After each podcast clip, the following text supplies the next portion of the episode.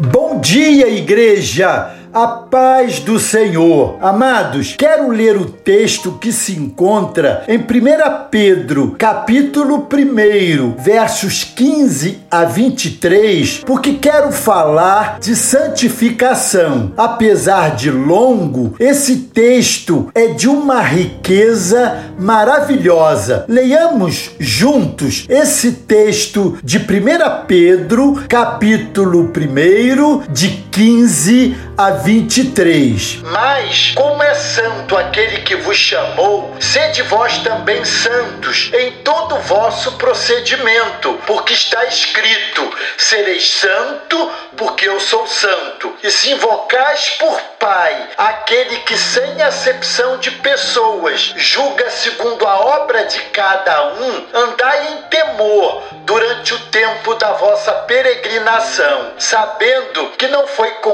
coisas corruptíveis, como prata ou ouro, que fostes resgatados da vossa maneira de viver, que por tradição recebestes dos vossos pais, mas com o precioso sangue, como de um cordeiro sem defeito e sem mancha, o sangue de Jesus, o qual, na verdade, foi conhecido ainda antes fundação do mundo, mas manifesto no fim dos tempos por amor de vós, que por ele credes em Deus, que o ressuscitou dentre os mortos. E lhe deu glória, de modo que a vossa fé e esperança estivessem em Deus, já que tendes purificado as vossas almas na obediência à verdade que leva ao amor fraternal não fingido, de coração amai-vos dentemente uns aos outros, tendo renascido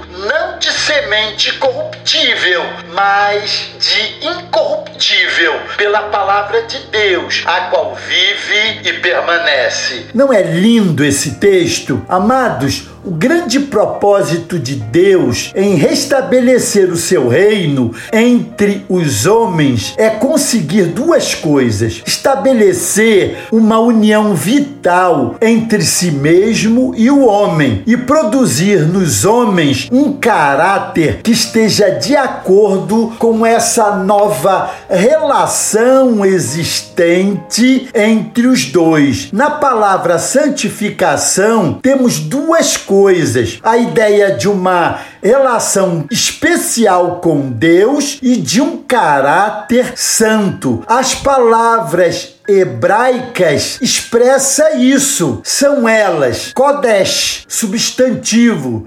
separação, santidade, Kodash, verbo, separar, e Kadosh, adjetivo, santo, sagrado. Paulo nos traz a ideia de santificação no sentido de nos consagrar a Deus, conforme Romanos 12, verso 1, bem como o de nos tornar semelhantes a Cristo, conforme Romanos 6, 1 a 12. Pedro também ensina a mesma coisa nesse texto longo que acabei de ler. Ele nos apresenta quatro razões pelas quais o cristão deve ser santo em todo o seu procedimento. Primeiro, porque Deus é santo. Segundo, porque o cristão deve comparecer perante o tribunal de Cristo. Porque o cristão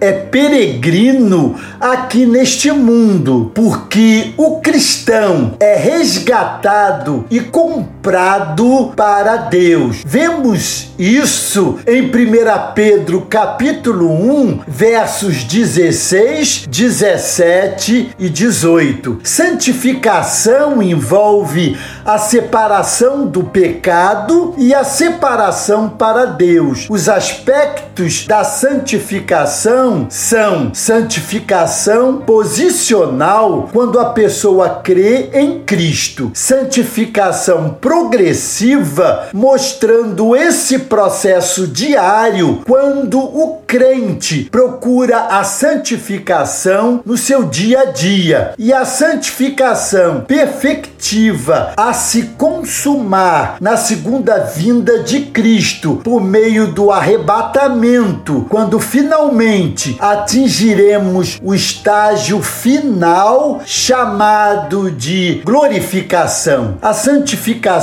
portanto, é uma realização exclusivamente divina, realizada por meio de Cristo e através do Espírito Santo. Amados, estamos no mundo, mas não pertencemos a ele. Amém? Que Deus nos abençoe nessa caminhada nossa vitoriosa rumo à eternidade. Amém? Glória a Deus. Deus os abençoe.